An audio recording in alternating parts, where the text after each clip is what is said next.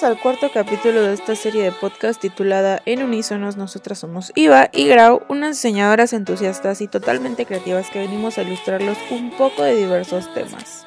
Buenas tardes, oyentes. Buenas tardes, Grau. ¿Cómo estás el día de hoy? Bien, bien, aquí ya sabes, seguimos en cuarentena, normal. Bueno, ya se levantó, ¿no? El primero de junio. Eso es lo que están diciendo los, los medios de comunicación.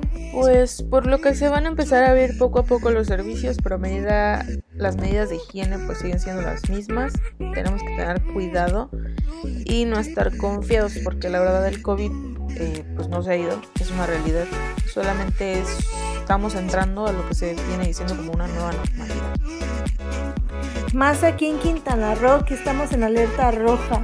Tenemos que tomar todas las medidas. Aparte, la historia nos ha enseñado que en este tipo de circunstancias siempre hay una segunda oleada de virus.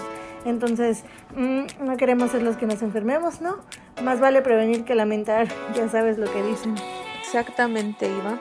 Más vale estar precavido en todos los aspectos, o sea, tomar todas las precauciones porque después no queremos pues enfermarnos, estar en el hospital y todas esas cosas. Y mira, he visto que hay muchas teorías conspirativas de acuerdo a si existe o no este virus, pero yo no quiero averiguar, yo mejor tomo las precauciones necesarias. Claro, yo también las he leído en redes sociales. El mismo presidente no cree que sea verdad, es el que debería estar poniendo el ejemplo en estas circunstancias de crisis mundial. Pero en fin, como dice mi mamá, Dios los hace y ellos se juntan. ya sé, pero como siempre les decimos a nuestros oyentes, tomen todas las precauciones y y pues nada, este, cuestionemos igual todo lo que vemos en internet. Hablando de eso, todo lo que está pasando en Estados Unidos, el movimiento con el Anonymous. ¿Estás enterada de eso, Iván? No manches. La verdad, este año 2020 nos quiere extinguir totalmente. Cada mes viene con algo nuevo sorprendiéndonos y todos sabemos que últimamente no para bien. Está pasando muchas cosas alrededor del mundo, estamos siendo testigos de muchos movimientos. Es verdad, es verdad, y tal vez seamos testigos de lo que originó el cambio. He leído que con todo lo que está pasando podría haber una tercera guerra mundial. Ya sabes, estos este, conspirativos fatalistas. Eh, sabemos que en las guerras se pierde mucho y pues Tal vez algunas ganan algo, tal vez otras no, solamente se quedan en pérdidas. No sabemos qué pueda pasar, pero de lo que sí estoy segura es que esto, todos estos movimientos que están pasando es el resultado de todas las injusticias y malas acciones. Fue como una bolita de nieve que poco a poco se fue haciendo más grande. Entonces, hasta pues explotar, ¿no? Y ahorita están como que todas las cosas súper juntas. Desde que inició el año hemos tenido una tras otra. Sí, Esperemos que algo bueno salga de esto y pues escriba en la historia, mínimo. Sí, esperemos que sí. Creo que ya hemos hablado mucho de lo que está pasando ahorita en el mundo. Es verdad que es importante tocar estos temas. Mm, quizá no seamos Estados Unidos, pero somos vecinos y de cierta forma nos, nos afecta lo que puede estar pasando. Pero bueno. Sí, Ahora, aprovechando que estamos hablando de temas controversiales esta semana, les traemos este tema que es el lenguaje inclusivo. Moda, política o una lucha más corta a la desigualdad. Un tema que seguro al hablarlo surgirá un debate. Totalmente. Pero antes de dar mi punto de vista, me gustaría mm, saber qué piensas tú, Grau. Yo pienso que el lenguaje es un organismo vivo que tienen que registrar todas las connotaciones que los hablantes le dan a las palabras a lo largo de la historia. O sea, conforme pasa el tiempo, la sociedad le va dando connotaciones diferentes a las palabras dependiendo del contexto. Eh, el cambio real, como esto es lo que surge, el cambio real, yo siento que, que viene dentro de la sociedad. Porque la sociedad es la que le da las connotaciones a las palabras. Por ejemplo, la palabra zorra tiene una connotación que le ha dado la sociedad para uso despectivo hacia una mujer. No es culpa de la lengua en sí. Eh, eh, lo como dije, yo siento que es más bien la sociedad la que tiene que cambiar. Y de acuerdo a que encontremos la definición de, de esa palabra de la manera en la que yo la estoy diciendo, es porque así es como nosotros la empleamos, así es como la sociedad la emplea. Es así que el cambio social que se busca hacer con esta iniciativa, yo siento que radica en la comunidad y en sus ideologías, no tanto en si la lengua es sexista o no. Mira, es un tema muy extenso que involucra muchos puntos. Para empezar, hay que entender que el lenguaje ha sido creado a través de los años mediante usos y costumbres.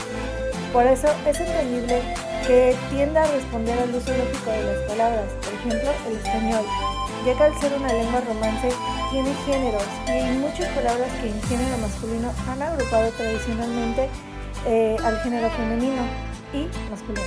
También sabemos que es verdad que muchas veces no cuesta ningún trabajo encontrar soluciones con las que la mayoría de las personas esté de acuerdo y al mismo tiempo incluyen a ambos géneros, como por ejemplo las palabras población, personas, gente, etc.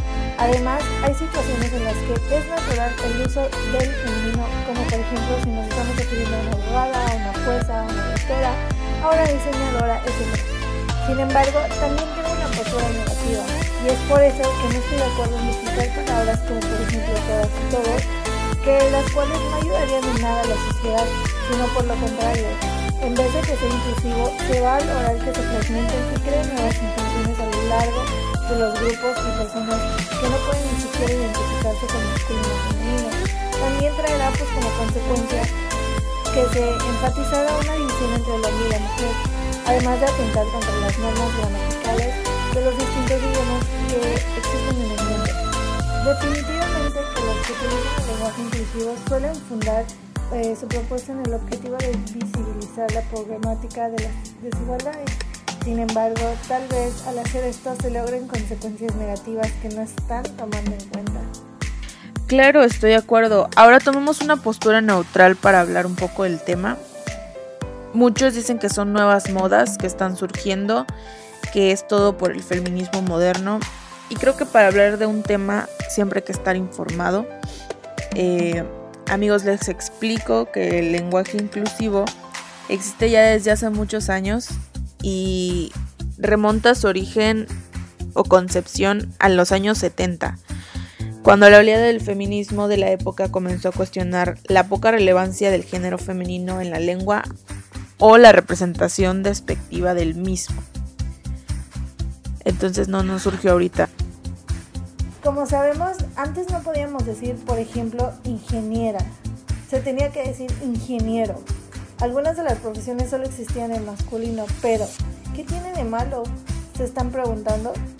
El argumento es que el lenguaje fue creado a partir de patriarcado, cuando la mujer no valía más que nada absolutamente nada. Y si nos vamos a la historia, eso es real. La mujer no tenía ni voz ni voto.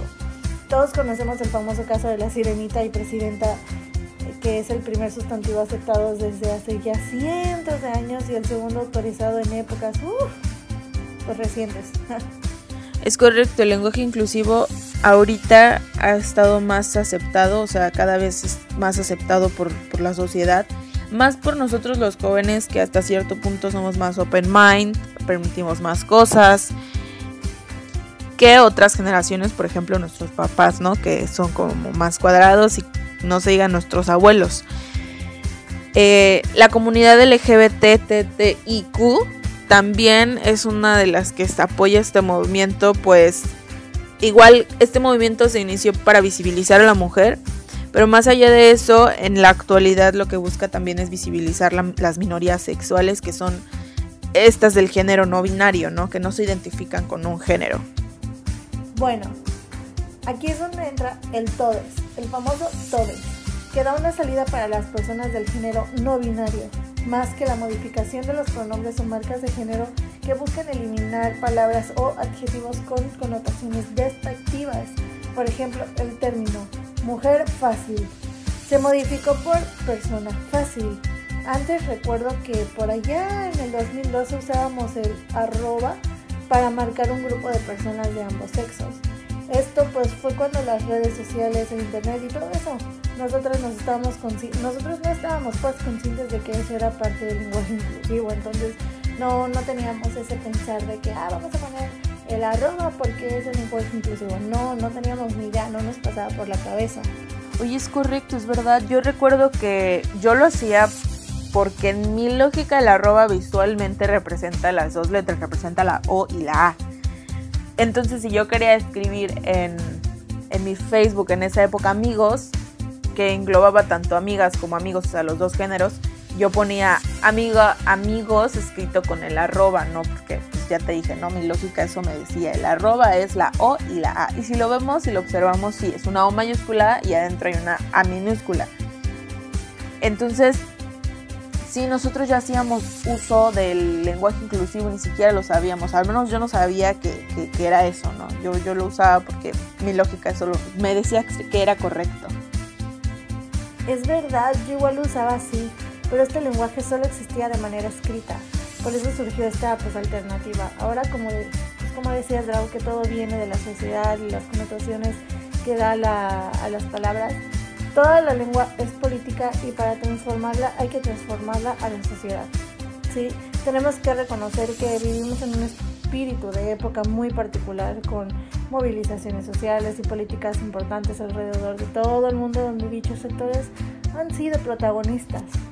Sí, como mencionamos al principio del podcast, al inicio de este podcast, estamos en una época de cambios y movimientos.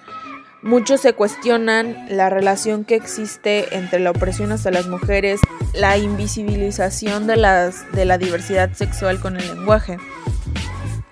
Eh, aquí les voy a dar yo un punto porque específicamente en México existe un número de feminicidios bastante alto y generalmente y lamentablemente nuestro país es un país pues machista. Eh, la, la cultura machista está bien marcada y el menosprecio hacia la mujer también. en nuestra sociedad así es y lo vemos en todas las clases sociales de diferentes formas, pero está presente, ¿no? Entonces aquí yo les doy un punto porque estoy completamente de acuerdo con eso. Sí, y el hecho de que exista género neutro que empate directamente con el masculino no puede ser casualidad y nadie puede ser tan ingenuo como para defender que sea así. Mm, Darío Villanueva, antiguo director de la RAE, comenta al respecto que el problema es confundir la gramática con el machismo. Pero, siendo el lenguaje un reflejo directo de la sociedad de una época determinada, no se pueden pensar como cosas separadas, ¿sabes? Como mencionamos antes, este es un tema bastante amplio en el que siempre, siempre que hables va a haber un debate y el grupo donde estés, donde estés tocando el tema, pues se va a dividir en si estoy de acuerdo o no estoy de acuerdo. Esta dinámica la hicimos en nuestro salón de clases pero fue un foro de discusión y nosotros todos estábamos en, desacuerdo, no, no, no hubo nadie que dijera sí, yo lo apoyo, pero porque estamos muy metidos en la situación del lenguaje, ¿no? Eh, las reglas gramaticales y todo esto, hasta cierto punto nosotros estamos un poquito cerrados a que esto surja y sea aceptado. Pero bueno, ya yo pienso que en algunos puntos tienen la razón, como en este último que mencionaste, Iva. Eh, yo no sé si estoy del todo de acuerdo todavía con el lenguaje inclusivo, pero tendría yo que analizarlo un poco más, investigarlo un poco más, o sea, sí investigamos así, pero siento que es una cuestión personal, ¿no? Analizarlo personalmente si estoy de acuerdo o no. Eh, me considero una persona feminista, me considero una mujer feminista y esto es porque a lo largo de los años me he dado cuenta de cosas, me, he hecho consciente de varias cosas, ¿no? Que tal vez estaba, yo no sabía, estaba muy chica, X. Eh, me he documentado, he investigado, mi, tema de tesis se relaciona, entonces la verdad estoy bastante empapada del tema y, y me considero feminista, pero no sé si este movimiento realmente va a generar un cambio. Tal vez porque no conozco muy bien la naturaleza de la lengua o, no sé. Entonces, siento que hay cosas más importantes o, cosas más, pues sí, relevantes por las cuales deberíamos estar luchando más que si alguien se siente integrado o no. Aunque creo que voy a ser un poco, un poco este contradictorio aquí, aunque, aunque las minorías, o sea, eh, es como el inicio, sentirte incluido en algo, pero no, no creo que la lengua sea un, género de debate que esté, o sea, de si, si estoy incluida dentro del género. No, no, la verdad, no, no, no, siento que tenga que ver algo el género masculino con el género femenino en la lengua que con las preferencias sexuales. ¿Me explico? O sea, creo que con esto ya lo dejé claro. Divagué mucho. Pero en general sí.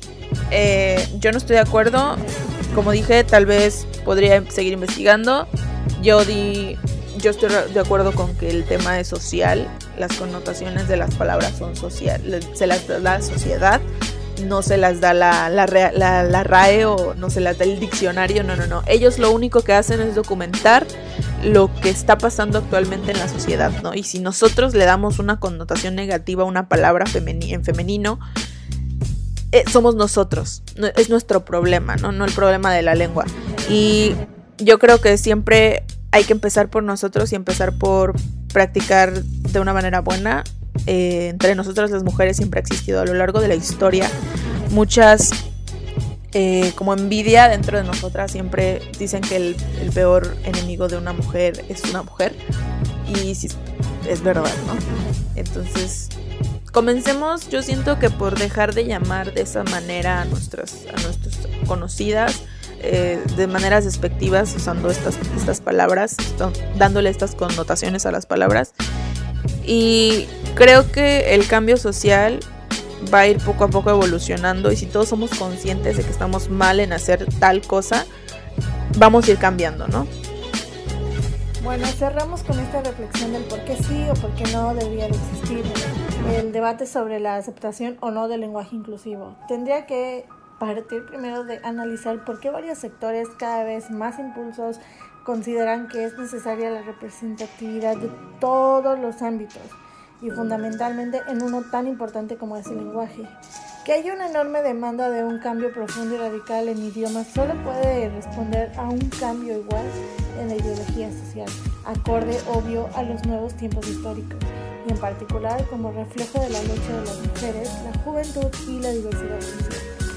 Es correcto y ya no voy a divagar tanto porque en el comentario anterior divagué demasiado, eh, pero sí creo que sí me di a entender, ¿no, Iba? Sí, sí, sí me di a entender. Eh, es correcto, la verdad. Sí, estoy de acuerdo con, con lo de arriba. Muy, muy de acuerdo. Y personalmente yo les quiero dar un consejo.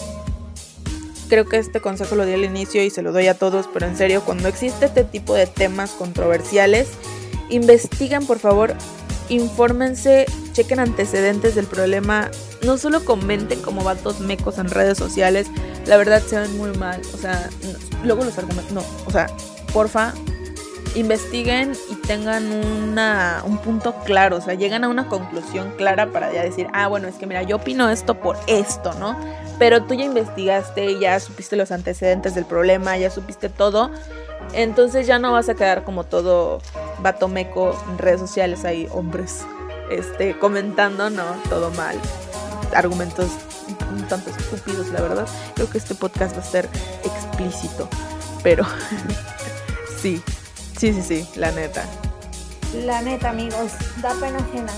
Pero los argumentos que ponen, en fin, es todo por nuestra parte. Esperemos que siempre tengan bonita tarde. Los vemos en el siguiente podcast. Cuídense, quédense en casa, aguas con estas lluvias tan fuertes y pues nos vemos. Bueno amigos, eso fue todo por el día de hoy. Eh, semana con semana les traemos estos, estos temas, ya saben, este fue un poco más social que los demás, pero pues bueno, tienen que ver, ¿no? Tienen que ver con, con nosotros y con lo que los mensajes que transmitimos. Entonces, no nos queda más que decir que nos escuchen la próxima semana, a ver qué tema les vamos a traer. Y pues nada, bye.